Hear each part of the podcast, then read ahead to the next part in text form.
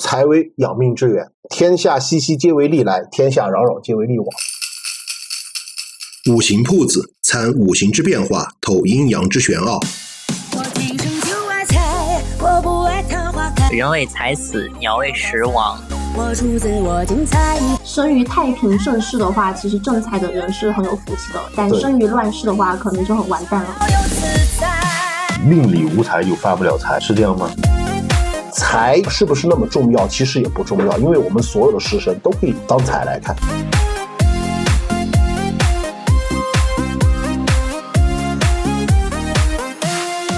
这是一档玄学科普的播客节目，古今在节目中和大家一起用玄学的眼光品味传统文化的魅力。欢迎大家收听五行铺子的播客节目。如果大家喜欢我们的节目呢，也欢迎大家订阅、转发，也可以加入我们的听友群，和我们一起共同学习、探讨中国传统文化。大家好，我是五金。大家好，我是黑桃魔女登登。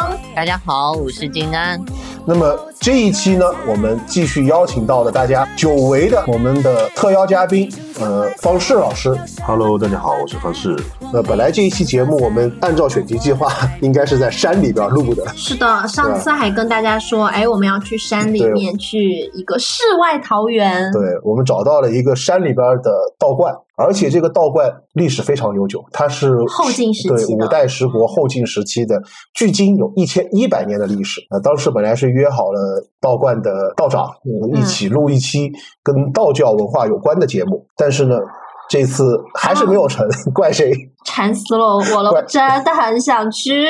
怪烂商官方式老师。开十一个小时的车，你不是要我命吗？因为没有抢到票嘛，刚好是在元宵节的时候没有抢到票，嗯然后呢，啊，这个商官人的特性就展现出来了，我要享受。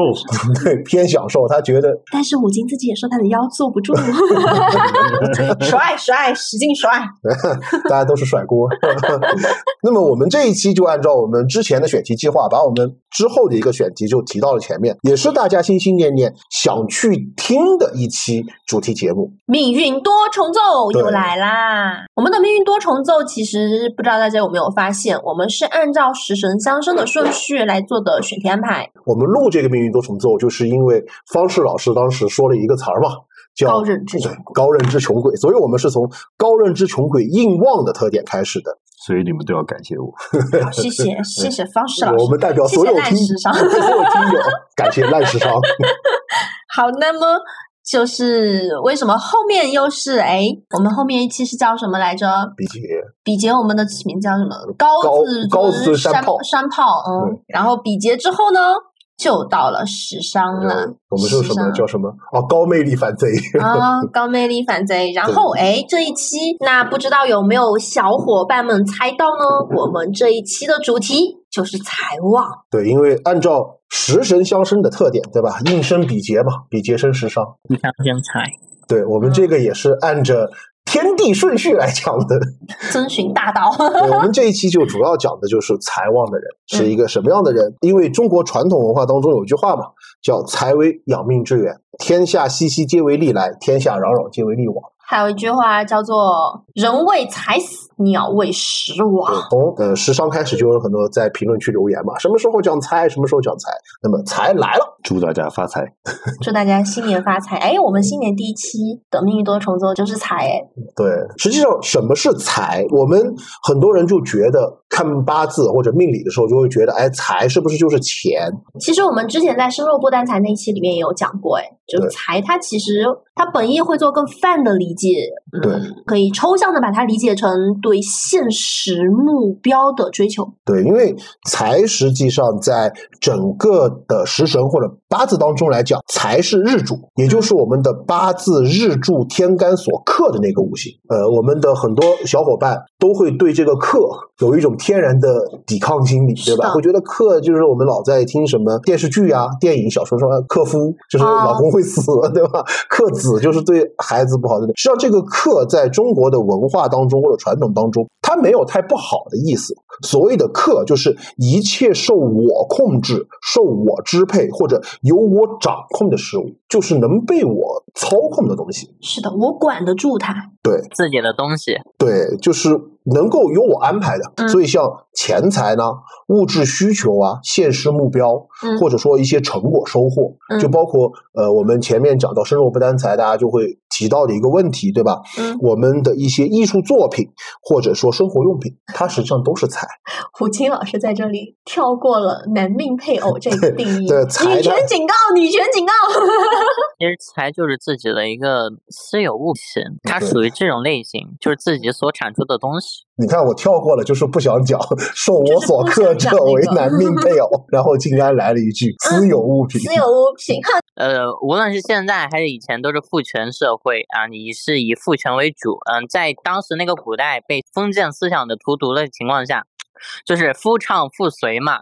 所以的话，就是说女人其实就是男人的一个附属品，在古代啊，我是说在古代啊，所以那个时候妻子和甚至一些小妾都是属于男方的一个私有的财产财。产对，这一期因为以前的小菜就相当于可以你的宠物一样，可以相互的交换的。好，这一期女权攻击是谁？不是攻击我啊，啊有目标了，哎攻，击静安。但其实古代对于女性的法律保护还是有的。对，然后我们不要讨论那么复杂节目。好好好，好，好，好，好，好，行，行，行。不过大家会发现，我们这一期其实是主要讲的是正财。对我们财财星这一期或者财旺这一期，实际上我们会分成上下集讲，嗯，就分成两期，就会把正财和偏财分开讲。是的，哎，那为什么正财和偏财会分开讲嘞？替小朋友们问一下五金。呃，因为呃，如果大家。呃对八字食神所指向的那个性格特点，嗯很熟悉的话，会发现在整个正财和偏财的性格层面的表现差异是非常大的。它和我们讲时尚也好，讲应寿也好，讲那个比劫也好，包括官杀，它是有很大的不同点在于什么？比劫、应受、食伤，就无论我们讲正印、偏印，或者比劫、劫财，还是食神伤官，虽然它是一个阴阳不同的食神，对吧？嗯但是它们之间是有很大的一个交融部分。比如偏印对于正印而言。伤官对于食神而言，劫财对于比劫而言，是更多的会展现出一些自己独有的特点，但是他们之间是有共通点的。比如说食神和伤官都会很聪明，比如正印和偏印都会想得多，对吧？比如说比肩和劫财都会以自己自我为中心，都会比较固执嗯，这个是有共同点。只是说我们的偏印、的劫财和伤官会展现出一些正印、食神和比肩的一些负面性格特点来。也不能说它是负面，我觉得这样去描述可能会更准确、更激进的，啊，对，更激进的。更激进的去获得这方面的东西。但是正财和偏财实际上他们俩的交融点非常少，几乎他们俩的性格特征都是站在两个对立面。比如说正财，他的性格特征如果拿呃拿一些简单的词来描述，比如正财他会很保守，在财务方面他会很保守，但是偏财实际上他在财务方面会很激进。比如说正财他会很节俭，就很勤俭持家的那种感觉，但是偏财在性格上就会有一些奢靡或者轻财好命，他对财的意识度就是快进快出的感觉。哇，如果正财旺，财还为土哇，那更是。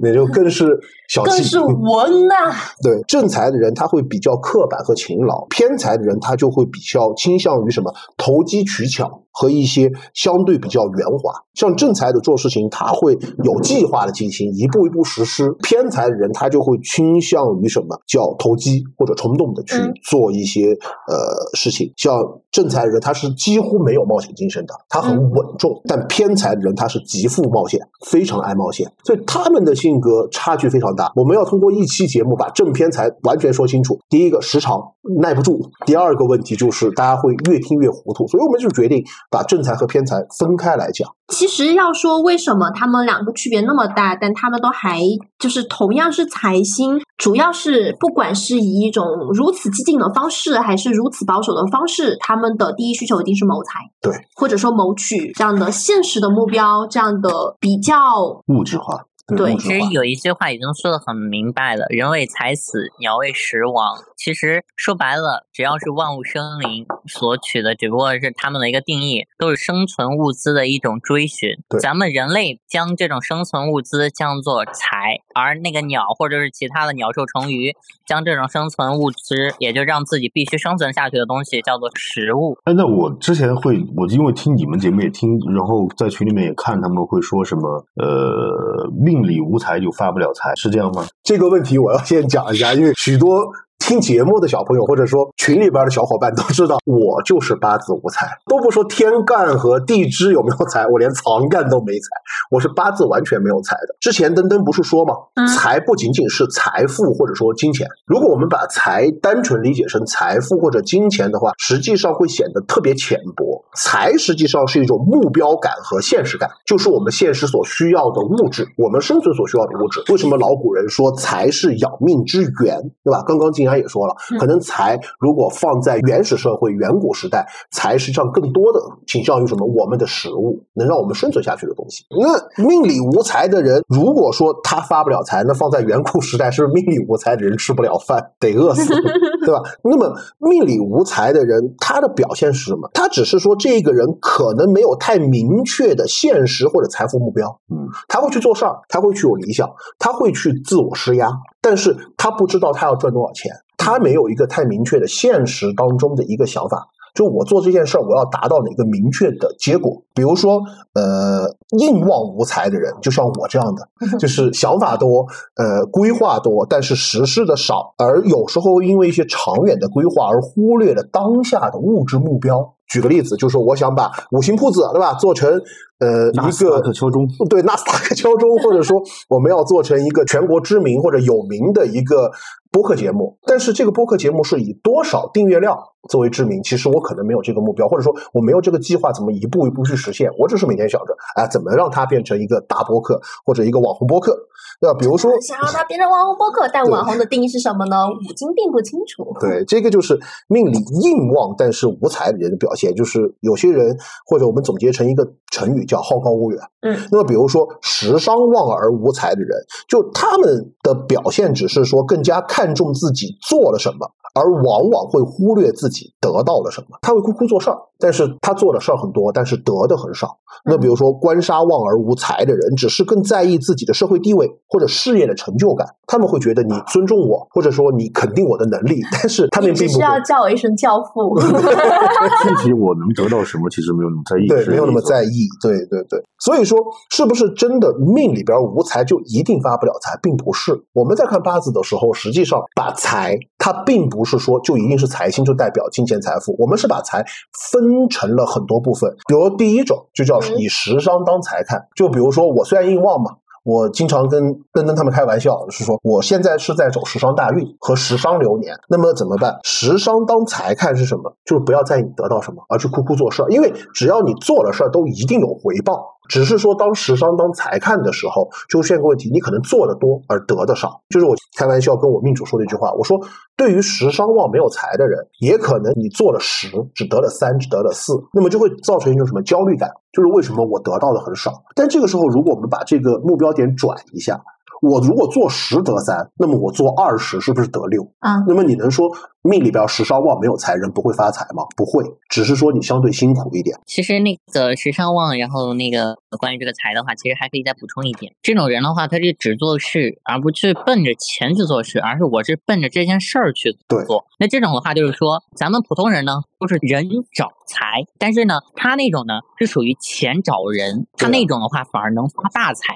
但是小财的话，他是没有。如果说是普通的格局，或者说普通人，哎，咱们就是说不管不顾，只追求理想，哎，那这种人的话，就说白了就是，哎，一般对普通人都会说，哎，这人没责任心。但如果说他出生的格局比较高，或者说从事的一些特殊型了，然后他只是专心的去做某一件事，比如说我就是只单纯的去为了心中的梦想或者说大义，然后去做科研或者说搞一些东西，那这种的话，他是财找人的。对这个，除了时商当财，还有我一会儿要讲到的应当财，其实就是金安说的，我去做科研，我去谋声望。对吧？心安在安慰你已经。那么第二种是什么？官杀当财看，这个是在现在这个社会叫什么？利用权力谋财。在古代看嘛，呃，首先现在比如说有权利、有社会地位了，那过年过节怎么不得收点东西？好像我们一直在讲违法的事儿，但是实际上这个在古代是行得通的。为什么？当你有社会地位和有权利的时候，自然就会有财。我举个例子。大家可能呃不太知道的，中国呃古代社会有这么样一个习俗或者一个约定俗成，就是一个举人如果要进京要去参加会试的时候，他实际上是不用出多少钱的。首先第一个。政府或者官府朝廷会给你发一个俸禄，嗯会发一个车马费。这个车马费有多少，你知道吗？那我当时查了一下，河北和河南地区，呃，你去进京赶考，嗯你能拿到的车马费是五两银子，嗯相当于五千块钱。然后，如果是广东或者广西地区偏远的地方，你要进京赶考，嗯朝廷是发给你三十两银子，哦接近三万块钱嗯，的路费。因为你有声望，你又是举人，对吧？你就有功名了，然后你要再去考，这个是有钱。还有拿了没去呢？你拿了没去，你就找死啊！诛九族，对你，你跟你远房表舅可能是在法场相认的。对，然后第二种情况是什么？中国古代的习俗有一个，就是一当一个举人要进京赶考的时候，当地乡绅就会办一个叫呃叫新民会还是什么，我忘了名字。欢送会不是。呃，我们看到其实很多古代小说都是这样，一个进京赶考的举人或者学子，就会有古代富商说：“哎，我把我女儿嫁给你，啊，女儿也是财呀，对吧？啊妻子是男命的财嘛，然后什么还会给他什么赞助，最多的是有几百两银子就给到他。为什么？他就是一个用权力换钱的一个过程，就是说我都给你车马费出去考试了，你如果高中状元或者高中进士，你回来不得关照一下乡里吗？那没考上呢？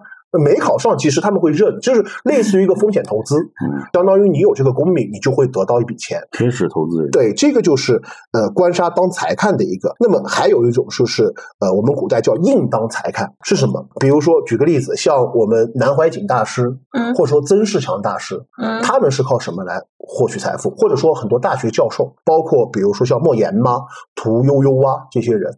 他们是靠他们的什么名望、声望和他们的文章以及他们的知识来获取财富，嗯，这些是硬啊。是他人对他的认可度。对对你的认可度，我愿意去花钱买你的知识点。实际上，我们现在在做五行铺子，给大家去讲这些概念，讲这些东西，其实也是源于我们用我们的知识，嗯去换取一种财富的形式。它也是叫做把硬当财看。那么还有一种，这个叫做大财，就是禄神当财看。嗯就当也许你命里边没有财，但是你命里边有禄神，其实也是会发大财。什么是禄神？呃，举个例子，比如说我们叫甲禄在寅，乙禄在卯，丙戊的禄在巳，丁己的禄在午，庚的禄在申，辛的禄在酉，壬的禄在亥，癸的禄在子。我们到时候把它写在 show notes 里边，大家那不就是我？对啊。这个问题的大财的来源是什么呢？我跟大家说一下，就是在古代，首先能够发大财的人一定是有功名的，当官的，对吧？嗯禄神就是你的事业，嗯能够平步青云。比如说甲日主，他的地支命盘地支当中有个寅，我们就认为你有禄神。嗯如果在月令，就是禄神做月令更强，就证明呃，也许你的命中无财，但是你命中有一个禄神，也是当财看。可惜我命里边除了无财，我也没有禄神。没关系，我有。那么第五种情况是什么？也许你的命里边没有财，嗯但是大运流年把财带来了，你也会发财呀。我觉得我们百分之九十九的人都是普通人，嗯所以普通人的命局是会有好有坏的。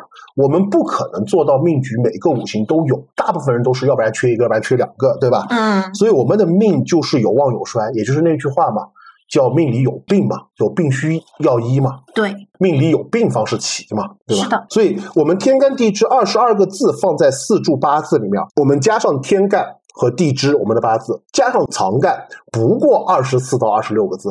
所以我们不可能二十二个字全部都在八字当中占全了，这就是要告诉我们什么？大部分人都不可能尽善尽美，但一定会有好的和一定会有不好。但是我们人生当中会经历到六到七个大运，七十到八十个流年，这里边肯定会有财会来的。是啊，对吧？所以天干地支的二十二个字，如果我们把它安到七十到八十个流年当中，它一定会在我们的八字里边流过一遍。就是大家一定要信心，你们都会有钱的。对，大家都会赚到钱，都会有钱。还有流月、流日、流时。对啊，那就是几百个、几千个财，其实都会来。所以我觉得，呃，我们说命里无财，一定不会发财，大运流年或者流月会带进来。事实上，就是老祖宗要告诉我们的一个最关键的核心点，就是我们没有的，随着时间的推移，大概率都会来，也会走。所以，过度执着于自己没有和缺失的，反而是一种执着。也是人之常情嘛，自己拥有的不珍惜，然后老是想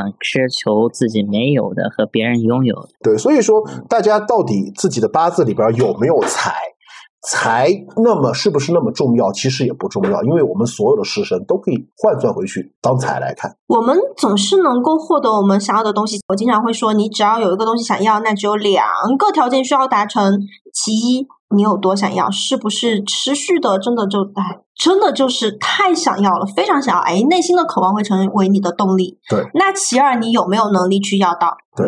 那从这两个方面来说。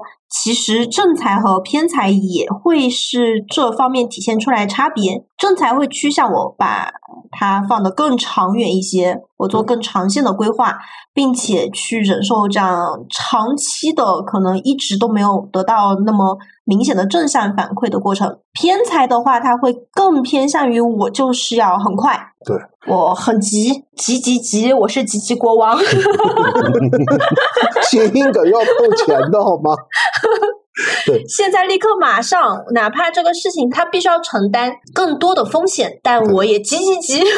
但当然，呃，因为节目时长的原因，对吧？我们不可能一期节目录三个小时，所以我们这一期还是决定把正财和偏财要分开讲。怎么区分正财和偏财这个问题？呃，与日主同阴阳的是偏财，与日主不同阴阳的是正财。那么口诀是什么？叫同阴阳，叫比时偏，就比劫食伤。偏官偏印偏财，对吧？嗯，异阴阳或者与日主不同阴阳的叫劫伤正，劫财伤官，正官正印正财。那这个举个例子，大家就很清楚了。比如说，假设啊，甲木日主来了，那他天干啊，他的。戊土就是偏财，己土呢就是正财。那地支的辰土、戌土就是它的偏财，丑土、未土就是它的正财。乙木日主的话呢，对于他来说，他的天干己土就是偏财，戊土就是正财。地支的丑土、未土就是偏财，那辰土、戌土就是正财。如果是丙火日主啊。那天干的庚金就是它的偏财，辛金就是它的正财。地支的申金呢就是偏财，酉金呢就是正财。那丁火日主呢，天干的辛金就是偏财，庚金就是正财。地支的酉金是偏财，申金是正财。那对于戊土日主来说，天干的壬水就是偏财，癸水呢就是正财。地支的子水是偏财，亥水是正财。己土日主的话，它天干的癸水就是偏财，壬水就是正财。地支的亥水是偏财，子水是正财。庚金日主呢，天干的甲木是偏财，乙木是正财。地支的寅木是偏财，卯木是正财。辛金日主的话，天干的乙木是偏财，甲木是正财。地支的乙木是偏财，寅木是正财。壬水日主的话。天干的丙火是偏财，丁火是正财；地支的午火是偏财，巳火是正财。癸水日主的话，天干的丁火是偏财，丙火是正财；地支的巳火是偏财，午火就是正财。哇，都给我听懵掉了。那这个放到修 notes 里边了。那这个叫什么？有个问题啊，就是为什么都是财正财偏财区别会有那么大？这个就讲到五行性啊，登登是最爱讲五行性的。这个就讲到五行性的，我们叫有情克和无情克。有情深和无情深的问题，呃，同性相克是无情相克。这个举个例子，大家就很容易了，就是两个男的打架必有一伤，但是一男一女打架那不一定，可能我和吴京是不可能的，都会 留一手，对吧？呃，同性相生是无情相生，异性相生是为友情相生。为什么？就像妈妈生儿子，嗯，她一定会对儿子很好。其实妈妈对儿子会对比女儿好，这个是很多。很常见的一个问题，对吧？俄狄浦斯就为什么 女儿是父亲的小棉袄？嗯，其实，在观察对对，他会有这种代偿，就是一般来说，嗯，妈妈会对儿子好，嗯，呃，父亲会对女儿好，这个就是同性的友情相啊，无情相生和异性的友情相生。那说到这个友情和无情，实际上它是一种力量施予的。对象而言，它是对；呃，站在受到作用的那个对象来看，它是被友情施力还是被无情施力的问题。那么友情呢，是对受到作用力的那个对象的友情，就是会对这个呃作用力的对象会比较温和，维护那个对象的价值，呃，会更加稳定一些。所谓的无情，就是对受到作用力的那个对象的无情，就是会肆意的将自己本身的力量发挥到极致，而更加激进。所以到底上去是拿小皮鞭轻轻抽你一下，还是上去就给你个大逼斗，还是多少会有一些对，这个就是有情和无情的区别。你看，我们无论食伤、应寿、官杀，还是呃还是比劫，它都会有无情和有情。那么为什么呃财的有情和无情差别会那么大？其实这个从整个的作用力的对象来看，我们的应受是生我们日主的，嗯，对吧？我们日主是那个对象，对吧？我们是单一体。官杀是克我们日主的，我们也是单一受体，就是说我们只是对外界的感受不不太一样。然后，呃，比劫是帮我们日主的，我们也是那个力量的接受体，对，我们的感受不一样。然后食伤是除了我们相生以外，是什么泄我们力量的，我们也是单一接受体，但是财不一样，财是我们作为日主是发出力量的那个人，而财是接受力量的那个人，所以它是一个二元性的东西。我们作为呃应受、食伤、官杀和比劫，我们是什么一元接受体，但是财是个二元接受，就我们把力量发出去，对象是不同的，所以它会导致一个这个对象的感受度的完全不同的一种太复杂了。也就是说，为什么财星两个他们两者区别会那么大？就很简单，我克者为财，就是虽然我们前面提到说大家不要把克这个理解的那么恐怖，但其实它的力量确实会来得更为显著。对我搞得定和会搞得定我搞得定我。是的。那如何看自己是正财旺还是偏财旺？其实我们一直每一期命运多重奏都会讲怎么计算，对吧？就是无论是正财旺和偏财旺，其前提都一定是财旺。对，所以我们要根据之前的节目《命运多重奏》的收听说明书里边介绍的打分赋值方法，就是我们整个八字命盘当中，财星得分超过四十五分，或者财星的分数分别超过其他食神百分之五十以上的分数，就是财旺。怎么看我是正财旺还是偏财旺呢？第一个。财星赋值打分高于四十五分，而低于六十分的情况下，天干的正财和偏财都没有透出，但是我们的八字的天干和地支里边，正财的得分是明显大于偏财得分的，你就是正财旺的人。嗯，第二种情况是财星赋值的打分高于四十五分，并且低于六十分的情况下，我们八字命局当中的天干和地支的正财的个数多于偏财的个数。也是正财旺。那么第三种情况是财星赋值打分高于四十五分，低于六十分的情况下，八字命局当中的天干只有正财透出。我们也是正财旺，好，偏财旺怎么来区分呢？第一种情况是财星赋值打分高于六十分，就是经常我们在群里边说的，就叫做正旺为偏的情况，就高于六十分，你就是偏财旺了。你不要去看你是正财还是偏财，就是是偏财旺。那么第二种情况是财星赋值打分高于四十五分，低于六十分，但是天干的正财和偏财都没有透出。呃，其中偏财的得分大于正财的得分情况下是偏财旺。那么第三种情况是财星的赋值打分高于四十五分，低于六十分的情况。呃，八字命局当中天干和地支中偏财的个数多于正财的个数。就是偏财旺。那么第四种情况就是财星的赋值打分高于四十五分，低于六十分的情况。我们八字命局当中，天干只有偏财透出，或者同时偏财和正财都透出了，都是偏财旺。所以大家发现没有？其实我们很多八字如果是财旺的话，大多是偏财旺。正财旺的人其实相对于偏财旺的话，数量会少一些。因为太旺就成偏财了呀。对，就相当于哪怕是再温柔的用小皮鞭轻轻的抽你，你抽多了也痛啊。对那正财有什么性格特征呢？就我们简单的说，正财的性格特点，如果说它的好处啊，第一个是正财很务实，他所做的事情都是有很明确的目标的。我做这个事情要达成什么现实目标，他不会为了这个现实目标去做一些旁枝错节的事情，他就直指这个目标。嗯。我做的所有事情都是为这个目标服务。想的少。为，这个，对他想的少。想要稳稳的幸福，对，第二个正财的特点叫节俭，嗯，他是一个很会精打细算的人，他所做做的所有的事情，他会有一个我们叫投入产出比的衡量，就说我做的事情，我必须要我的投入和产出比要要比较均衡，嗯他不会因为说呃我多投入而少少产出。他会比较节俭，就包括过日子，是个很精打细算的人。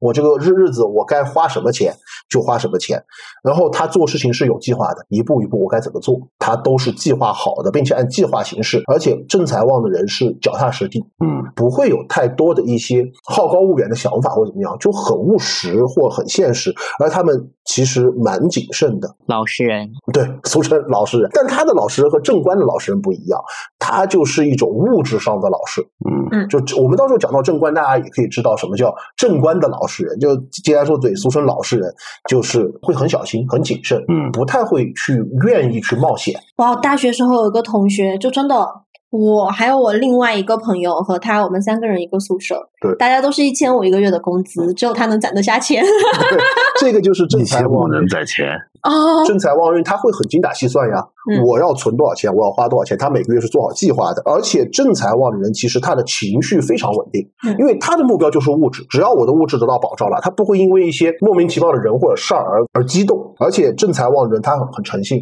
他借了你的钱，他一定会按照这个计划的，因为他有计划嘛。嗯我既然跟你借钱了，我一定会有这个计划还钱。那么怎么还？他是很诚信的一个人，而且正财旺的一个性格优点非常突出，什么？不爱出风头，他会把自己淹没在人群当中。哎，听起来特别像 MBTI 里面的 ISTJ。对嗯，就是人家一个月一千五的生活费啊，我们那时候还在做兼职，给人家画漫画，就相当于我跟我的朋友，我们是有两份收入的，但是我们真的一分钱都存不下来。人家就也不做什么兼职，也不干什么这种陶冶食吃的事情，但是一千五的钱，人家还能买得起游戏，嗯人家那时候还在玩剑三，哇，就是哇，太厉害了。然后就极其重视自己的秩序，对，也可以从另外一个角度来说，如果拿正财和偏财举例的话，正财的话适合当老公，但是偏财的话就适合去当男朋友。对，当情人。正财的性格缺点其实也很突出的。就第一个，他很物质，嗯他跟所有人交往，或者说他做的所有的事情都是基于现实目标，他不会有太多的什么。儿女情怀，或者说江湖情仇，或者家国情怀，就是我做的事情就是要得到是什么对，目的很明确，嗯然后很保守。就我们刚刚说了，他的有个性格优优优点是不会去冒险，但是也反而是他的性格缺点，他很保守，不会去突破一些现有的一些规则。嗯然后还有就是刻板，按部就班，因为他有计划嘛，他就会按照他的计划一步一步的实行，嗯，不太会去说我再去做计划外的事情，然后很在意现实当中的得失。那而且听起来会特别忽略自身的情绪，对，就会不会给人一种特别冷漠的感觉？呃，他会被女孩子称作为就是说闷葫芦，对嗯对，就是就是会很冷。对，很有点冷漠嗯，但他的冷漠的点是在于我会算得清我的得失，我很在意我的得失。那种分手之后不是就是那种列把出一个钱还给我，对，列出一个 没有巨他不是大的表，说把你把钱还给我，他会说我们俩开房也好，算清账是算清账。哪天哪天买了个鸡蛋，你把这一块五转给我。对，那么但是他的这个算清账的点不会像有些渣男一样，我给你花了多少礼物你要还给我，对，我我送你的礼物是我送给你的，但是我们俩出去吃的饭、开的房、买的套，咱要把它 A A 掉。哎呀，这样说至于吗？呃，从另外一个角度啊，我说的文雅一点，从另外一个角度，大家都很讨厌一种东西，叫做直男。像比杰旺的，他就是那种直男，就比较冲动，没有情商那种直男。但是这种正财的直男是哪一种呢？就是他会感觉让人觉得他好不解风情。对对对，就是什么账都会跟你算清楚，你知道吧？就是大家如果去呃相亲，嗯，就会有的他不一定说都是这种财旺的，也有渣男啊。但是正财旺的男的一定会可能第一顿饭就是咱们俩 A A 吧，嗯，然后他们很很精明嘛，就算得很清楚，所以正财旺的人跟他们相处过来，会觉得这个人有点吝啬，而且小心谨慎，不敢冒险，然后又算得很清楚，很计较，所以做事情又缺乏魄力。就是刚刚还有一个就是金安说的闷葫芦，呃，特别是正财旺的男生，女生跟他相处下来就会觉得这个人不够浪漫，无聊，对生活寡淡，不解风情，不风趣。嗯，我感觉就像我家猫吃的那个鸡胸冻干，呃，对，呃，你说能不能吃？能吃，啊它具有营养，嗯但是吃下来又是食之无味，弃之可惜的那种感觉。所以他们在面对一种变化和挑战的时候，就会表现出一种本能的抗拒和依赖于现状的态度，嗯，去尝试新鲜的事物。就我们的就是命理当中的一本典籍嘛，就明朝万玉物写的那本《三命通会》当中，对郑才阁的评价其实非常高。就我们看到他的正面的一些优点，务实、节俭、有计划，就是一个很正派的人，对吧？所以《三命通会》对于郑才旺的人评价非常高，他叫正才之阁，主人诚实，行事简约，复性聪明。但是唯有一个缺点，嗯，叫做尖利，就是小气，抠，对，抠门。他还有一点就是说，这个正财的话，他会比较切合那个儒家的思想。对，为什么呢？因为他就很非常的去正规，然后安分守己，这就是儒家希望的大众的一个情况。嗯哎，人人有爱，但是又恪守本分往前走的这种比较温和，但是又有自己的计划这种。但是还有一点的话，就是像他这种人的话，他也会大多数人，就像以前咱们会骂一个人腐儒，像这种人的话，他太过于直端了，他没有其他的那种考虑方式。像这种的话，就会有很多的性格上的一些缺点，当然是放在复杂的社会当中。但是这个问题还有一个，就是金安说的这个，确实是呃正财旺的人一个很明显的一个一个呃性格缺点。但是实际上大家会发现，正官的人也有，嗯但是唯一不同，呃，正财的人他的腐儒性是什么？建立在物质基础上，就是超出他的认知范围的都是妖孽。对，超出他的物质需求之之外的都是妖孽或者认知。那么正官的是更规训于社会规训之下，嗯或臣服于社会规训，嗯他的不安全感不是来自于物质，呃观念，对他的观念或者社会合道德对符对符不符合道德体系？就今天不是我在群里边发很多什么哎。那个偏财的人，你们听这首歌，对吧？正财的人听这首歌，不是发了一首歌叫什么？呃，什么缺德？嗯那首歌叫什么？呃做一个缺德的人，对吧？嗯这个为什么说正官适合听？因为正官他太在意社会道德评价，嗯或者说自我道德感。但是正财他的不冒险是怕冒险而亏钱嗯而穷，他的财富不安全感是极大的。而正官的腐儒是在于道德不安全感。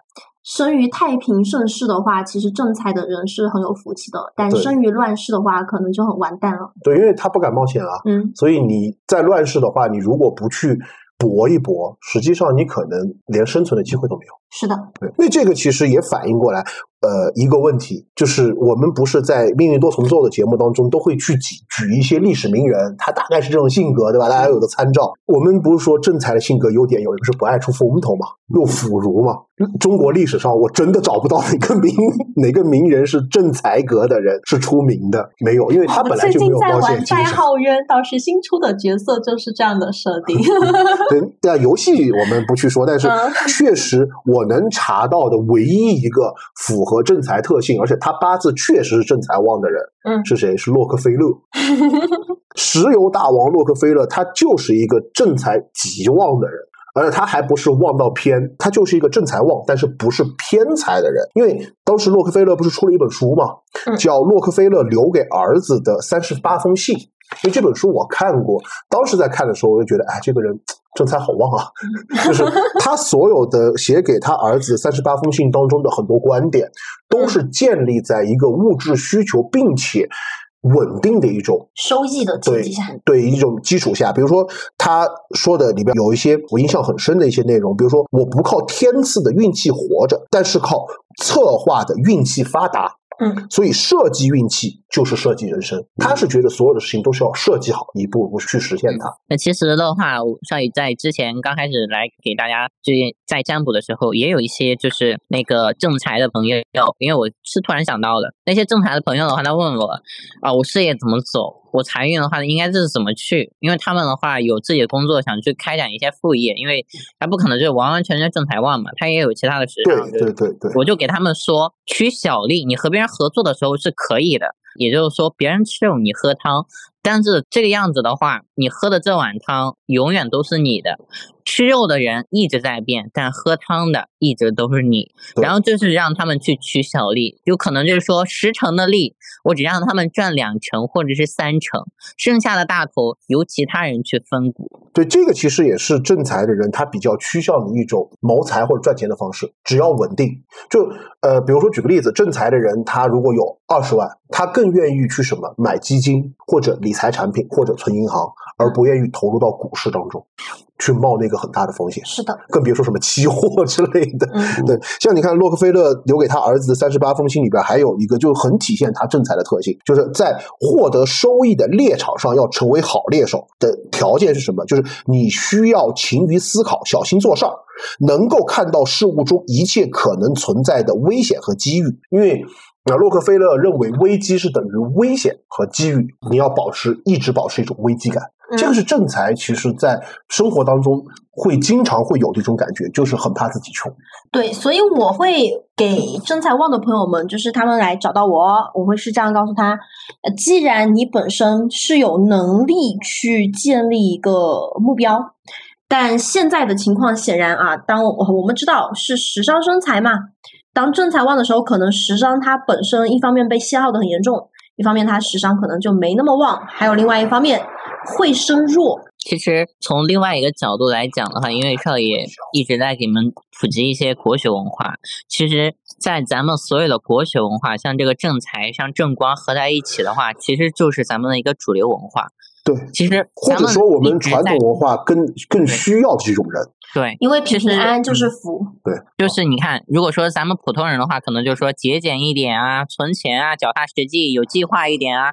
但你要是往上走一点的，你放格局放大一点，再进化一点，格局层次放高一点，你就比如说像孙武《孙子兵法》这种，他的一个主战思想的话，不是要求你怎么去战胜敌人，而是要求你如何去固守自己的一个东西，让它就是说稳定增长。对，怎么守城嘛，嗯这是一对个对。就像你看，还是讲到洛克菲勒的三十八封信里面嘛，嗯。他还有个观点，就是手里边每多一分钱，就增加了一份决定未来命运的力量，也就是对物质的不安全感的一种体现。对，所以其实我会更主张正财旺的朋友们，既然你们有能力去提出你们想要的东西，能看到那个目标点在哪里，那么找到去达到这个目标点的路，它能够实现。一步一步走，一定能够实现。对，去细化你的目标和你的计划，能够给你带来更安定的感觉。因为身弱呀，身弱搬不动财。马斯克是不是算正财马斯克不算，马斯克其实他可能是偏财，啊？像生偏财，对时是上升尚也是偏财嗯，对，因为他更愿意冒险嘛。因为洛克菲勒他还有一个点，很抠，就是是偏财实际上也抠。我们到时候讲到偏财就知道，他偏财也抠，他抠的点还跟正财不一样。就比如说正财的抠是在哪？是叫等价交换，他很在意等价交换。我的付出你必须要给我同等的物质回报。如果说我们是一个利益共同体的话，就比如说举个例子，就是洛克菲勒巨吝啬，你知道吗？嗯他的吝啬的故事非常多。比如第一个，洛克菲勒他给小费，就是我们会看到一些电视剧嘛，有钱人给小费非常豪爽，就包括呃那个赌神是吧？还是赌圣上那个电影，就是那个发哥点烟都是拿一百美元点的，对吧？洛克菲勒不是这样，他给小费是这样，他会评估服务员给他做的服务，嗯然后来给这个小费，而且他给小费是抠抠搜搜的，他会把钱拿出来说让那个服务员你自己去拿，你有多少？而 且当服务员拿多了，他会把它要回来，知道吗？说你要还我，你只你只能拿那么那么多。你看一个首富啊，嗯，干这种事情，那巴菲特也很像呀，巴菲特也是偏财，因为只要在股票市场里边能做到的，大部分都是。哎但是不，巴菲特不好说，因为但是他一拿就拿很长时间，对巴菲特有可能是。对，对，巴菲特有可能是，但是我没有研究过他的八字，因为洛克菲勒我是查了他的八字的。其实，其实我给大家举个例子啊，就是能够更好的去理解，就是偏财的那种抠和正财的抠。正正财刚才呃，就是五金已经说了，像偏财的话，你就比比如说像少爷我，我有时候抠的话是怎么抠？我是想如何用最小的利益来去撬动更大的利益。对，当这个利益小的时候，我就不愿意出钱了。嗯对对，洛克菲勒嗯的一个更吝啬的故事，我觉得做洛克菲勒的朋友也还是挺难受的。嗯，就是朋友去他家借宿，嗯，他是要收住宿费的，你知道吧？一晚上十美元，他是觉得我提供了我的床位给你，你就要给我同等价值的回报。我觉得作为他朋友，还得看看自己兜里有没有这个钱住那你家。时候是多少啊？汇率？不记得，反正很早的时候也不小，反正还有一个故事特别有意思，这个也是流传很广的，就知道巴菲特有多吝啬。洛克菲勒，哦，就你就知道洛克菲勒有多吝啬。就洛克菲勒有次去坐火车嘛，然后他去坐火车的情况下，就是呃有一个妇女在他旁边，但是妇女的行李很重，放不到那个火车顶上。然后呢，刚好呃洛克菲勒过来，妇女就说了一声：“老头儿过来帮我放一下这个行李，我给你一美元。”你说作为一个世界首富，我就觉得是肯定是被侮辱的感觉嘛。然后洛克菲勒没有。他一看，哎，一美元，干有道理 有道有道理然后 就把这个行李就放到了那个行李架上，然后妇女就给了他一美元，因为妇女不知道他是洛克菲勒嘛。后面，呃，在行程当中，妇女知道了他是洛克菲勒以后，其实还是很尴尬的。你想，一个世界首富怎么看得上你一美元？所以妇女当时干了一件更愚蠢的事情，就说，要不然你把这一美元还给我，我觉得给你一美元是在侮辱你。巴菲特就是我看过他的，就是那个故事，说是也是特别抠，然后十美元去理个发都要想很久，然后吃早餐就是三块钱，然后比尔盖茨找他吃饭，他请人家吃麦当劳。呃，真有可能是，那就巴菲特很有可能也是这个，因为洛克菲勒他这个故事还没讲完，后面才体现他有多抠，你知道吧？然后妇女不是说说啊，你把一美元还给我，我觉得给你一美元是在侮辱你，对吧？嗯然后洛克菲勒拒绝了，他拒绝的理由是这一美元是我靠劳动换来的，我应得赚呢的。我讲完洛克菲勒以后，我们可能对呃正财旺的人其实已经有一个大致意义上的一个概念，对吧？嗯那正财旺的人的财富观、事业观和感情观以及人际关系观是什么样子的？那么首先讲财富观，呃，有几个词儿来形容。第一个，正财旺人他特别重财，他很看重财富价值或者说现实价值，就是他要认为他所有的付出都是应该得到应有的回报的。和你亲嘴可以给我多少？对啊，真有可能是这样的。那，当然，他前期是没有感情啊，没有感情就是说他会算，嗯我跟你亲嘴要给我多少钱？对，他会觉得他所有的付出都是应该有回报、有价值衡量的。嗯嗯就会比较实际，认可一分耕耘一分收获这个概念，所以更愿意接受一种长期稳定的收入来源，不太愿意说为了高额回报而冒更大的风险。所以正财旺的人他不太会去说那种什么超短线、大板、什么期货，他更愿意去买一些比如理财产品啊，或者存钱，买黄金，对，买黄金这种情况，所以他在财务处理方面会比较小心谨慎，有很强的风险意识，不太相信天上会掉馅饼，而且呃也不相信一夜暴富这件事情，他会很本分的做好自己手上的事情，然后也善于理财，就是正财旺的人他。大部分人都会每年或者每个月会做一笔自己的收支规划，会把自己的收入和支出会计算的非常清楚，而且他们会非常清楚自己的经济能力，嗯很少去做一些超出自己经济能力的事儿。他不像方哥这种为了浪漫或者为了享受花一大笔钱，刷花呗。也不会像呃，比如说比劫旺的人，我买自己喜欢的东西，我根本不管它多贵。正财旺的人在财富方面，他们会基本上完全在自己经济能力可控的范围内做开销，会选择一种更稳定的增长的财富的投资方式。而且正财旺的人，他非常精于计算，他会觉得把钱花在刀刃上。就每次花钱和消费，他都会做好计算和计划，嗯就会觉得追求产品的性价比。就我们当时不是描述了硬旺的人会去追求什么？会追求一些花里胡哨的功能，对吧？嗯呃，比劫旺的会去在意自己喜欢的功能。就是像这种正财啊，它分为两种极端，就是说，呃，有点格局的一种人的话，就是哪一种呢？就是说，一个女性来把持家的时候，就是他来去计算每一笔钱的花销的时候，他会就是说有很有格局的去花每一分钱，而而从而就能够计算的很好。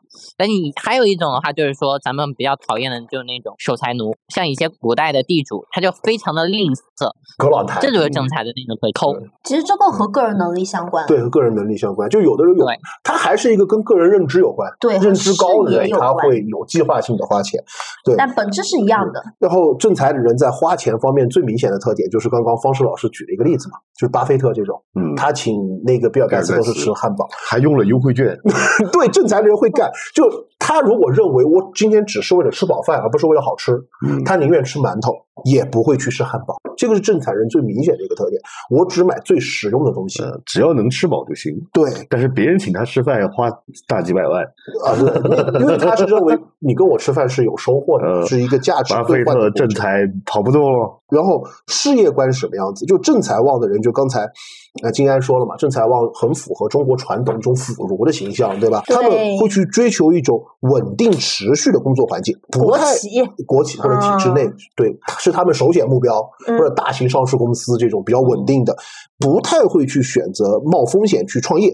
而且也不会去做冒风险的事情，然后他们会相信这辈子只要稳扎稳打、步步为营就可以了，就一定能够赚到钱，而且能够发家致富。虽然我们之嗯。前提到过，就是艺术创作的这个创造物是属于财，但是你这个财旺的人啊，确实实在是不太会去成为艺术家或者这类对的，，因为很现实，他没有太多的想法嘛。对，风险太大了。哎，我又想起一个事儿，齐白石画画，他把所有画卖了，换了六十六十四根金条。齐白石的他是走财源，他其实齐白石是这样，我看过他的八字啊，他正财也旺，食伤也旺，他是个食伤生正财的一个格局，而且齐白石他也抠的呀。他去到哪他把金条装在身上，他的不安全感也很强。但是嗯他是一个时尚和财都，他不是完全的正财旺的人，他时尚也旺，所以他画画也画很好。其实，呃，之前就是为什么说他们像腐儒一样啊？其实还有一点啊，就是说，像那种正财旺的人，他们很难就是离开自己的舒适圈。也就是说，就像我去打一个工，哎，我就是坐在了这个位置，那我就想一直在这个位置，然后不求任何的改变。像这种人的话，他们没办法去接受新生的事物和一些新的改变。那这种人的话，咱们会从一些年纪较大的一些人，经常在一个某一种行业一直扎根的人，从这种人身上的话，有很多都是这种，他们没办法去接受年轻人的搞出来一些新花样。比如我的财务姐姐，对，然后就是正财的人，其实如果有老板或者说 HR 听我们的节目，嗯，就我们会很建议，如果一个比较稳定的企业，很适合招正财的员工。为什么？正财旺的员工他非常注意细节，他会把细节做得非常到位，而且他相当于类似于有工匠精神这种感觉。而且不容易跑。对，不容易跑，又很稳定。然后他会把工作和呃商品的品质做到极致，就他会有个标准，他依靠的是品质和口碑来得人心，所以他会给别人一种叫超值的感觉。因为我觉得我在意的是性价比，那么你也会在意性价比。就有一句话叫做。你眼中的世界是什么样子，是你就是什么样的人。嗯所以正财旺的人眼中的世界就会觉得，我一定要提供一个更性价比的服务和产品，很适合一个稳定的企业去稳定员工的这种环境。但是也跟正财旺的小伙伴们说一下，在你们工作的这样的经历中，可能你的老板会因为你的性价比真的很高，所以你可能会因为自己做的事情和你的实际拿到的东西，哎会，有出入。对工资给的低，对，对，但是有一个你要这样看，就是我可能又想教一些老板或者 HR 怎么 PUA 你的正财员工。你真的是 我说怎么 PUA 硬旺的人，就是你不要给他钱，你把他名字粘贴在荣看这耀榜个公贼，上。这个公贼，以后黑桃招人，你负责看八字。对，呃，正财如果一个老板或者 HR 怎么 PUA 你的正财员工啊，嗯，就他们会在他们的得失上很精于计算，嗯，他们会他们会觉得我做这个工作值多少钱，你就要给我多少钱，我会很在意这个，但是他又会认为，那么你现在给我的少，如果我兢兢业业的做，你一定会涨我工资，就他的稳定和他的计算是结合在一起的，适合干保洁。对，所以怎么 PUA 你的员工？很好的方法就是你要让他觉得你他做的这件事儿值得，你不要一天给他画大饼，或者说一天给他去什么，我把你的名字张在那个红红榜上，什么优秀员工，他不在意这些，他做这个事情他觉得值得，你可能包一个五百块的红包，就适合干计件工啊，对啊，对啊，对啊，所以说你怎么去 PUA 你的员工，就是不要去画大饼，给他一些嗯实际的东西，也可能他做一个事情，你给他提一桶油，他就会很开心。啊，你多拧一颗螺丝，多给你五毛钱，为什么财就很愿意我的思维都是停留在怎么教老板去 PUA 员工上？公你纳斯达克资，本家，他是要去纳斯达克敲东的，好好好好好好，然后棒棒的金。接下来就是正财的感情观。正财感情观我不是太想讲，是因为正财的人太闷了，你知道吗？他挨骂。你们葫芦嘛，就是我不是也说了嘛，他们适合结婚的，但是他们不适合谈恋爱他。们适合过日子，适合不适合谈感情。对，就是只是为了说把婚姻当成当成一种生活很适合正财的人对。因为正财的人的感情观是什么？就无论是男女，他们都比较重视对方的经济条件如何。或者经济基础如何，很在意呃对方的收入是否稳定，所以在婚姻的选择上会偏向于有稳定收入的，就是体制内的是最好，铁饭碗铁饭碗，嗯或者说在大型上市公司或者国企或者事业单位，或者大他们会学老师，对他们会倾向于这一类的职业收入，就会喜欢去找一些稳重的、懂得过日子的人，然后不太喜欢一些铺张浪费的。呃，那么正财男人，其实如果说我们的女的听友们，如果说只是为了结婚，一个稳定的婚姻生活，实际上很适合去找正财的男人。嗯正财的男人是很专一或者比较专一，他不太滥情，认准一个人那就是一根筋。为什么？他只要觉得这个婚姻生活是他的舒适圈，就刚刚静安说的嘛，他不太愿意去跳出他的舒适圈去找一些新鲜和刺激感，所以不太会想入非非、朝三暮四。嗯，其实的话，我会经常的会举一些就是老一辈人，为什么呢？就是在之前我给大家举一个之前找我看的一个姐姐的一个例子吧，就是说她找了一个男朋友。不被主流所认可的，就是说，因为她是艺术工作者，她好多年前了，互联网刚刚兴起的时候，那个时候她男朋友就是做互联网，在以前的那种传统家庭里面，就是说认为这是不务正业，从事的是下九流。那个姐姐就问我的父母会同意嘛？然后我一看，他的母亲和父亲的话，基本都是那种正财养正官，然后正官又护官财，那这种的就是财养官，官护财，那这种的话就是正财。其实我当时就直接说了，就是说，你像你这种父母的话，他们就是主张的一个门当户对，稳定嘛，对对他就是主张那种特别稳定。一般情况下的话，他就不会就是会开明的那种。，呃，原来我跟那个方式老师举过，我说你要结婚过日子，或者说最适合结婚的女性是什么？一个是正财旺的，一个是正官旺的。正财旺的女生，她们非常会过日子，勤俭持家，非常容易得到知足。只要你有稳定的收入和比较好的经济基础，呃，正财旺的女的一般也不会有朝思暮想的情况，而且她会把家照料的很好，把钱拿给正财旺的女人去管的话，她不会乱花，就会感觉这个家会不断不断的积累充盈起来。所以其实正财旺的女性特别适合当老婆。嗯因为以前我奶奶也给我说，为什么就是说这些老一辈人会这样去说？他们说哪有那么多的爱情，大家都是搭伙过日子，你你把生活过好，如何去稳定，稳定的活好一生才是最重要的。所以大部分父母优先考虑的不是说你能不能找到自己的真爱，而是我的孩子能不能在这一生过得幸福、过得安稳，能不能对平平安安。对，就是换一个来说，就是我们就讲到大家比较关心的，我们是怎么八字合婚的？其实八字合婚就是看这个婚姻生活是否稳定，是否适合。就比如说，我举个例子，如果一个正财旺的女生碰到了像方世老师这样子一个伤官旺的男生，或者碰到一个像我这种比劫对旺对，他婚姻会不会太幸福的原因是什么？伤官旺的男生他会去，或者偏财旺的男生嗯他会去什么？他会去冒险。嗯，而正财旺女生就会成为什么？成为这个男生的绊脚石或者说阻碍，因为他会限制这个男生的一种冒险行为，他会怕，因为你去冒险就导致一种物质的不稳定，所以这个也是一种在婚配上不太适合的一种情况。本比劫旺根本不能理解。讲一个小数据啊，就是我做的很多的情感咨询里面都会提到这个东西。我觉得是不是咱们中原地区，特别是以山东、山东、河北、河南这一带为基准，就是嗯，不管对方是什么，呃。就是你长得哪怕就是这个女生哪怕长得像我一样，嗯，只要她是公务员，她就是像的。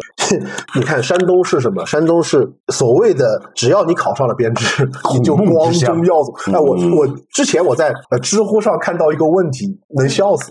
嗯就有个人问，就是说，呃如果在山东，嗯，你是个同性恋会怎么办？下面就说你是公务员吗？不孝子孙，你知道吧？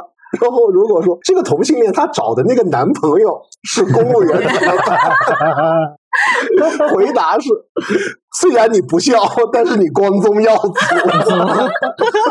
不是真的，我就遇到过一个，就是我也叫命主啊，就是我这个命主是个小姐姐，就是每个月收入大概是一万多吧，啊，呃，医生，然后找了一个男朋友，然后这个男朋友呢是个公务员，但是每个月拿两千四百块钱，然后就中间就会有很多很多的问题，这个女生就一直想跟这个男生分手。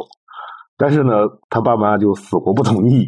对，因为他是公务员，对吧？对，就就这种东西，就是在我这种可能就是你们说的这种商官人就完全理解不了。对对对，不以我这种做心理方面的这个个纯个人的角度来说，我觉得这个是在图什么？就其实这个观点哈，嗯，很多在这种这种更传统的，就女性被物化的这种情况下面，养女儿的家庭其实是在为自己未来的半个儿子在养对，在养这个儿媳。首先说一下啊，嗯我们没有任何看不起或者歧视山东人的意思，因为我就是山东人，赶快证明一下，不然一波攻击就在路上。把你的身份证掏出来。河南就少爷，我就是河南的，其实大家都一样的，我也是三河四省的。对，所以说不要觉得我们在歧视什么，只是说我们把一个特点说出来，大家就比较容易理解。对，我不是也跟你们说了嘛，因为像那种主流的父母，或者说大部分是在上个时代的父母的话，他们都是这种格局，大部分哈，对就是那个正财和正官，他们只讲究门当户对，或者说你是否能够稳定下去，他们不会去优先考虑你们两个是不是喜欢，或者哎是有没有爱情感体验不重要。哎，有没有发现一个问题？我们的社会发展和我们八字是有关系的。嗯就我们实际上看到很多，现在我们看到很多的八字，嗯都是要不就是比劫旺，嗯要不就是伤官旺，嗯，对，对，要不就是硬旺，追求一种更新奇的东西。其因为我实反而们现在的国家富强了。对，而正官正财的那种比较传统的八字，其实我们看的很少。对，那么转过来，其实我们去看一些五六十年代生的人，反而可能对正官正财的人会很多。是的所以，其实八字这个东西，它跟我们的时代特点是有结合的。嗯是的，对。所以其实我就是对于我来说，听到那种家长在说说你过得平安，过得舒心，所以你要找个男人结婚，我想为什么？我如果要过得平安，呃，安全，呃，健康、舒心，我不结婚，我岂不是更顺？我可能结婚，我要面对的风险，可能我会挨揍，我还要跟他吵架。就是 哦，其实这也有一些开明的父母也会这样去说嘛，只要你过得开心，对，爸妈都无所谓。对于八，这也是为什因为么八字有很多特性嘛，它不单是一个嘛。对对，呃，那么我们接下来讲的就是什么？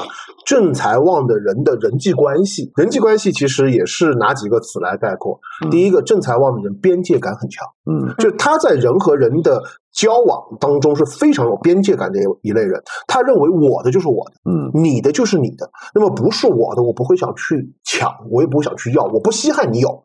嗯我不去碰别人的东西，但是你也不要来碰我的东西。嗯所以他信奉的一个概念就是，之前方老师问了一句话，就是说，是不是呃正财旺的人他舍不得为朋友花钱，或者没有感情？不是，他会分得很清楚。我跟你如果只是利益关系，就只是利益关系，你不要跟我谈感情。嗯但是如果我把你当朋友，我们就只是朋友，你不要跟我谈钱。嗯嗯他会分得很清楚，很有边界感。呃，这个是一个特点。第二个当中，就是他在和朋友交往当中，会更看重彼此之间的实际利益关系和和价值，会对感情和物质区分得很清楚，往往会认为钱会比人情要更加靠谱和实际。所以他们有个认为，能拿钱办成的事儿，我不会去求人，所以他们不太愿意去求人办事儿，不太愿意去欠人情，会在内心衡量办一件事情的价值如何，并且会以各种方式，物质或者现实的方式，把这个人情给还回去。就你给我做了多少事儿，我评估一下值多少钱，我就会给你。嗯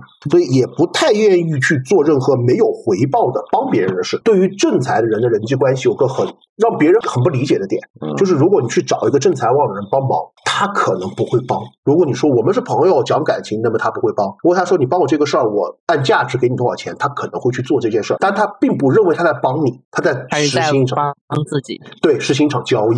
然后完了以后，就是也是很多人不太理解正财旺的一个点，叫吝啬。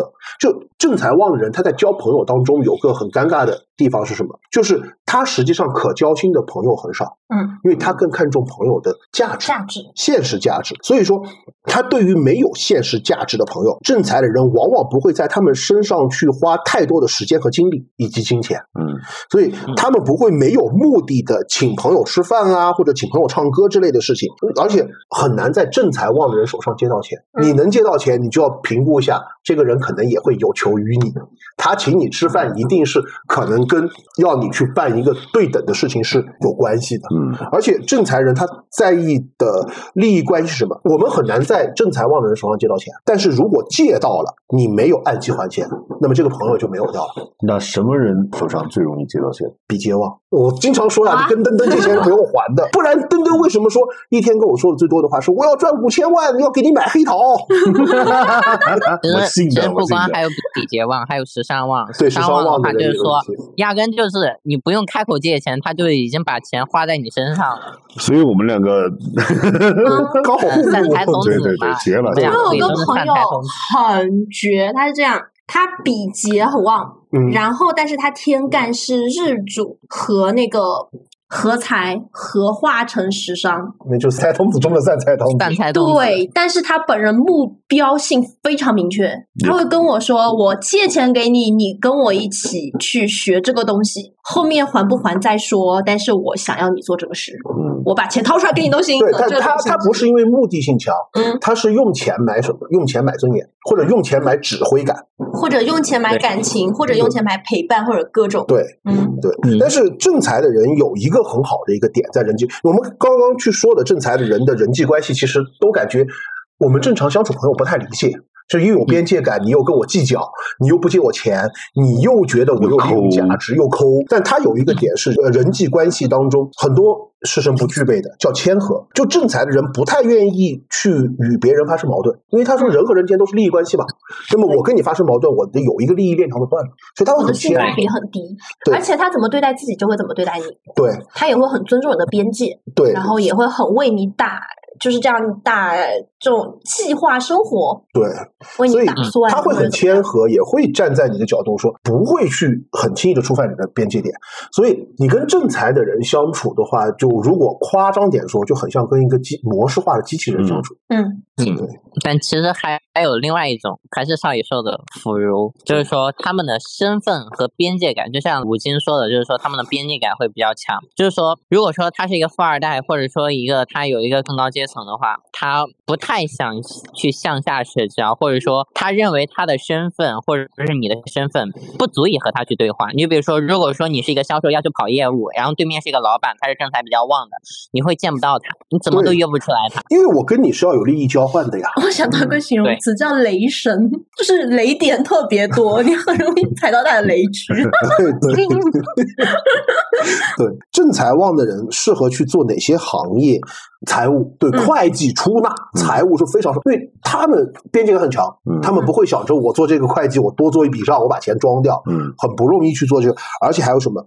公务员、体制内人员，他们也很适合，因为他们很稳定，追求稳定增长的一种收入，不会想着我要去赚赚急钱。嗯还有什么传统行业的销售，不是新兴行业哦，嗯是传统行业，比如卖什么大卡车的，卖轮船的。但但其实像这种正财正官啊，他就是适合去做一些传统的实体啊，或者一些传统的行业。，然后还有一个就是银行，其实正财的人特别适合，但是他不说银行所有岗位都适合，他特别适合做什么岗位？柜员。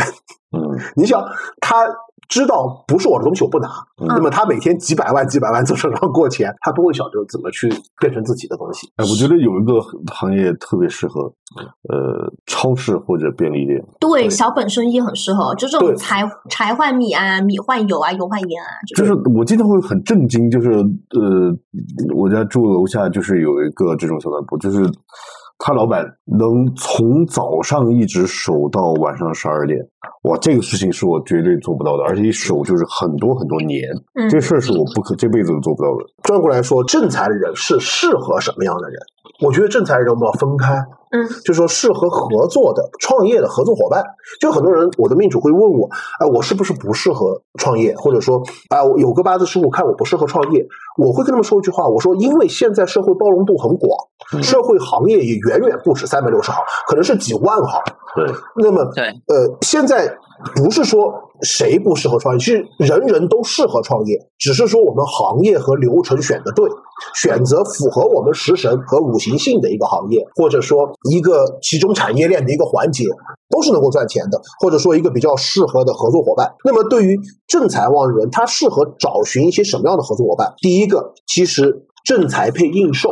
嗯，什么意思？但是你一定要把应寿当为什么明灯或者灯塔，他会给你画饼，他会画一个很大的规划出来，然后你把规划按计划的一步一步列好，嗯是比较好的一种搭配方式。第二个什么？就是正财的人配时商，嗯，因为正财人他会去做事儿，他很稳定，对吧？时需要时商在合作伙伴方中的是什么？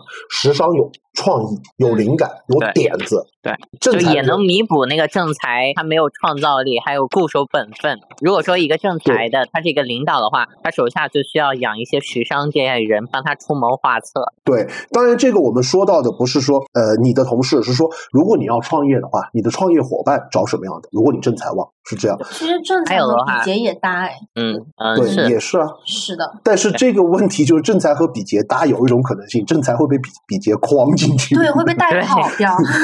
还有还有就是，嗯，其实以前少爷的话打交道的话，也是很多的那种正财和正官的，然后后面的话，他们就不敢要少爷了，因为其实像我跟你说啊，就是像这种普通的，他们边界感会比较强，但是啊，呃，正财的朋友会比较应该要小心一种人，就是说偏硬和官杀，就是那种偏偏的那种人，然后嗯合在一起的那种格局，会比较怕这种人。也就是说，这种人是天生的克制那种。也就是说，呃如果说把这种正财正官比作儒家的话，那什么就是能够玩弄于儒家呢？就是法家或者是纵横家。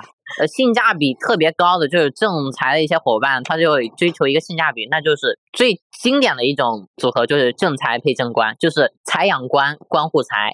对，但是我不觉得这两种人都是腐儒呀，都不敢突破传统，让他们去创业对，很糟一起开。超市吧。呃但是这种，但是这种的话，他可以就是说，哎，我去找我后面的后台，就是说我后面的这个呃官啊是谁，就是我后面的人是谁啊，我通过这个正财去维护这个后面的人，就相当于我找到了一个后台。对，这个就只能说是辅助性的，而不是一个完全的创业伙伴。可以一起开，把超市开成大润发。对，对对对。但是刚刚金安说的这个，反而是我在提纲中写到的适合婚配的，嗯就正财的人适合找什么样的人？嗯就我经常说，正财的人，你不要想着找时尚去浪漫，嗯找应受去呃去什么。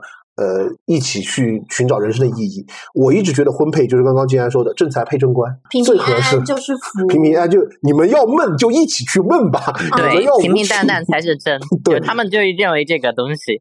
对，然后完了以后，正财的配什么？正财配正财，嗯，也是一样，你们要闷，你们要去计划，你们要精于计算，你们要无趣的人生，你们就一起去无趣吧。因为一旦你遇到一个伤官有趣的人，其实你会觉得这个人不靠谱，嗯，哎，那你就去找个正财的。如果说是一个正财、正印、正正官的这种人，最怕什么人？就是那种偏硬七杀再加一个伤官，这种人的话，就是完完全全就是那种偏硬伤官七杀的这种，要手段有手段，要要狠有狠，然后而且还创造力比较的，那基本就是做个局就把这个正财正官的人给套进去了。对，呃，婚配的话，就是我们谈恋爱或者结婚生活怎么样？如果你正财旺，你真的找个正正财旺的人是很合适、很稳定，或者找个正官旺的，你去突破一些东西，你可能接受不了一些其他的，就刚刚金安说的，比如说七杀旺的人啊、伤官旺的人或者偏硬旺的人那种，嗯，完全离经背道的一种性格模式。不过其实这样也会很容易出现走极端，因为两个人都太懵了，不是因为两个人的就太有冲突或者起极端，而是因为两个人都不会去爆发冲突。当不爆发冲突的时候，问题不会暴露啊，对，那问题就会一直潜在。那对于两个人来说，本身都是这样很保守、很固执的性格哈。对，这个实际上登登的意思就是很明显，因为很闷，他如果受到时代的冲击的话，反而可能会爆发更多的问题。是因为我们现在在听节目的小伙伴啊，我们的年龄都大概在二十五岁到三十五岁这个区间的朋友比较多。那对于这个区间的朋友，其实在面对这个社会会带来的这样巨大冲突的时候，也会暴露。不得不暴露这个问题是我如何去应对这个多变的社会，我如何去和这个社会相处。而在这样的情况下面，会显得很麻木，因为自己格格不入。我给你们讲个故事，就是还是就是我家楼市那个超楼下那个超市，就是差不多十年时间，呃，也就是说我去找他买东西前三年是完全没有交流的，就是我要什么我要什么，然后从第三年还是第四年开始，我去我知道我跟他说我要买烟，因为我只抽那个那那种烟，那他也没有多话，然后就直接把烟递给我。然后应该是到第五年还是第六年，他会多问我一句吃了吗？然后慢慢的我会发现他开始去在玩一个游戏，电脑上，嗯，就是那种嗯什么师兄弟就来砍我的那种夸夸夸 传奇啊那一类，就是出数值，就是完全挂着机你在那儿看。然后这个事儿我看他玩了很，也是玩了好几年。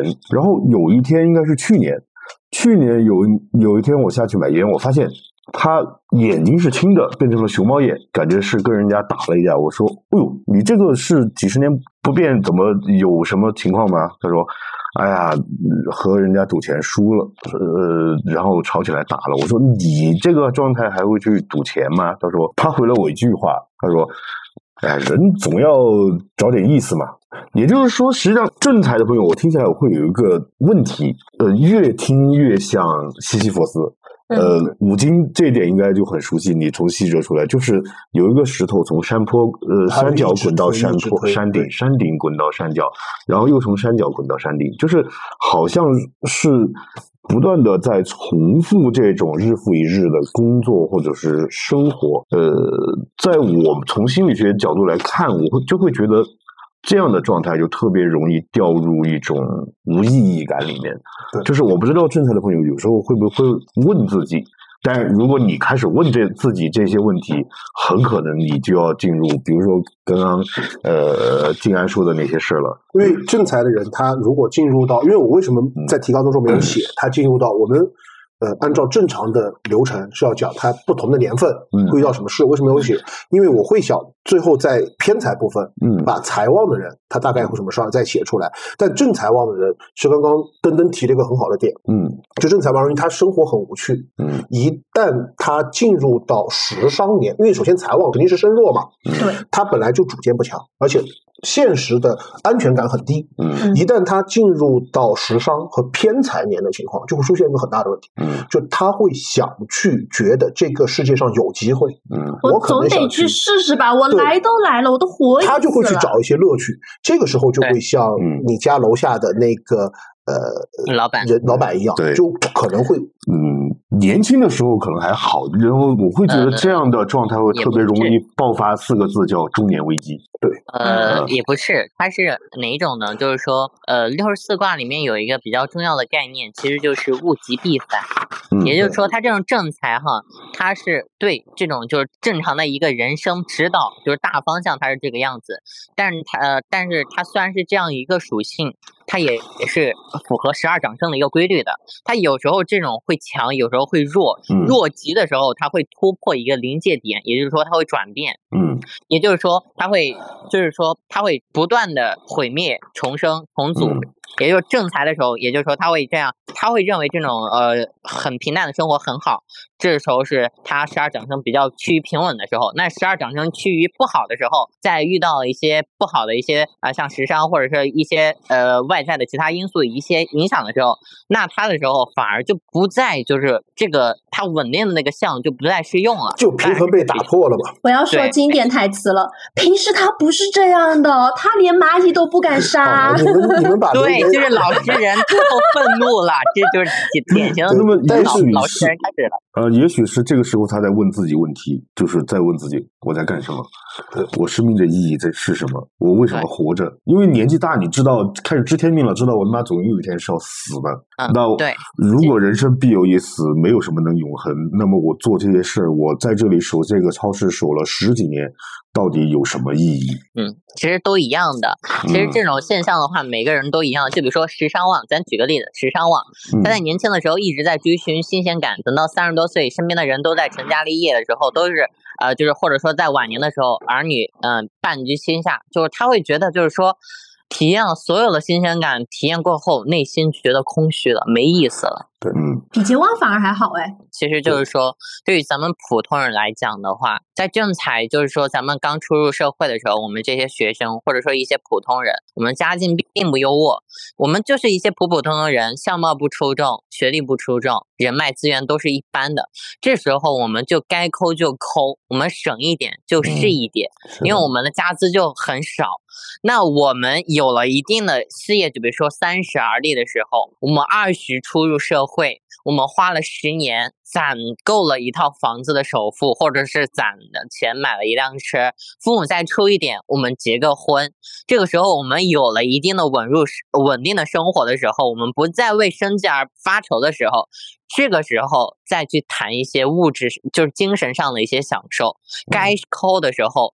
不要去管身边的一些人，就是说你要大方一点，有格局一点。你你是一个普通人，格局离你太远了。你是一个普通人，你要解决温饱，所以你不用去，就是去在意别人就说我不应该那么抠。是有钱的时候大家都不会抠的，有钱的时候我知道我该怎么去撒钱，人就是这样子的。但没钱的时候，我要先解决自己的温饱。对，因为正财的人，他首先不管是财正财旺还是偏财旺，财旺的人他都有个特点，叫现实安全感低嘛。那省钱不是一件丢脸的事。对，嗯，对，我会特别建议正财的朋友去发展一个自己的兴趣爱好，或者说。说是在一些事情上去倾注自己的这种意义感，呃，否则很容易被这种西西弗斯式的生活折磨到，像金安刚刚说的那个的极端式的爆发。但是转过来说，按照我们正常的节目流程，我们要讲正财旺人该如何自洽。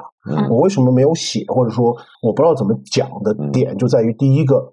呃，我们我和邓邓还有金安，实际上我们现在这个社会环境下，能看到正财旺的人会来算八字的不多，因为呃正财旺也好，官旺也好，他们会有一个很明显的特点或者心理，是我的所有的一切是理所应当，是我该应该有或者受着的，或者我应该。对他们不会，因为算八字的人有很明显的一个特点，不认命，我想突破，嗯，我想改变我现在的命运，对，而但是正财万的人是很接受这样苦行僧式的生活的，他就。觉得一切来源都是理所应当的，所以我们一直在讲，我们做这个命运多重奏的目的是什么？是能够让大家知道我是什么样特性的人，并且能够给大家一些生活上的指导。指导来源于两个，我登登和静安。哦，登登还不能完全算，就我们是命理师，我们不是心理咨询师，我们不能给大家一些科学化的指导，我们只能从我们的命理知识、我们的命理实务经验，看到那么多人的人生和我们的生活经验。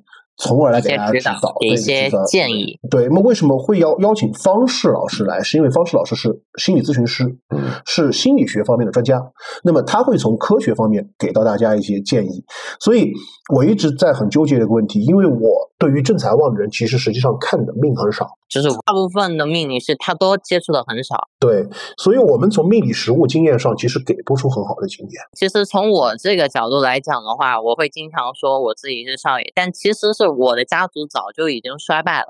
自从我奶奶离世以后，我们这个家族其实已经倒了差不多了。我在十几岁的时候，我借着家族的一些门荫。我靠了一些人脉，我进入模特公司去做模特，去做童模，然后又去做一些酒吧，去干一些营销，或者去呃对接一些老板，然后通过这些老板，大多数这些老板他的政财会比较旺的，或者说一些官会比较旺的，因为我很清楚这些人情冷暖的时候，然后我通过这些手段的话，我又跑到一些更高的，就是正官比较旺的，然后去做一些权力场上的一些事情，所以的话，其实我我也非常同意。就是武金老师说的，就是说他们不会来算命的，对，因为那种人他的身份、他的边界感，他是不允许他就是说自降身份去问这些东西，甚至他们有自负的成分。呃，然后我去和他们去沟通的时候，我见惯了他们疾苦，然后也见惯了他们的高光时刻，但是这群人的话，他们都是失之我命，得之我幸。对，他们不会去怨天尤人，也不会去呃太高兴的。对，所以这种人的话，咱们做这期节目，或者说我我给大家讲那么多的话，也只能就是说，你们这些人去遇到这种正官或者正财或者这类人的话，你怎么去和他相处？或者身边有这样的人陷入低谷的时候，你如果他作为你比较好的一个朋友，你如何去开导他？对，也只能这个样子。因为是甚至我敢说，像正财特别旺的人，他不会去了解这种。文化产业，因为他太过于安享于他的那个舒适圈，他不会有任何的想去改变的想法。所以大家不要觉得少爷很年轻哦。他听完以后，很多人问少爷是不是很年轻？有那么丰富的经历的人，少爷不会年七十岁了 鹤发童音呀。哎，其实反而就是来做心理咨询或者风水的人，正财正财的会有对对。然后呃，这个我更偏向于，如果站在我的角度，我是传统文化长大的人吗，嗯。正财和正官的人，如果放在传统文化的角度来讲，嗯是非常完美的性格。嗯所以为什么找不到他们性格上怎么去自洽的？还有个原因就是站在中国传统文化当中，正财和正官是非常完美的性格。因为他们没有办法去评价他们，对因为他们要不然就掌握着巨大的财富，他们的他们就是这个社会所定义的成功人士。好，现在就有一一个很关键的点，大家听好了，这就是最自洽的一个点。正财旺的小朋友，少爷说了，你们会掌握财富的，你们会巴菲有钱的特和。马斯克，呃，巴菲特和洛克菲勒，对啊，反而如果是偏财或者七杀旺的人的话，其实很容易大起大落。这个对，我们后面会来详细的讲，请大家持续关注我们们的节目。也会马上上对上第二我们的下集。像其他的那种时尚旺啊或者官杀旺，他们会大起大落，就是要不然成就特别高，要不然就是成就对，这个是我们下一集节目要去讲的一个请大家继续关注我们的节目。嗯，呃，我们的本期节目呢就到这里结束了，大家拜拜。拜拜。拜拜拜。我天生就爱财，要什么桃花开？每天想发财，我活得才明白，赚钱姿势要帅，不被爱情阻碍。我说只要有财，人生就自在。我天生就爱财。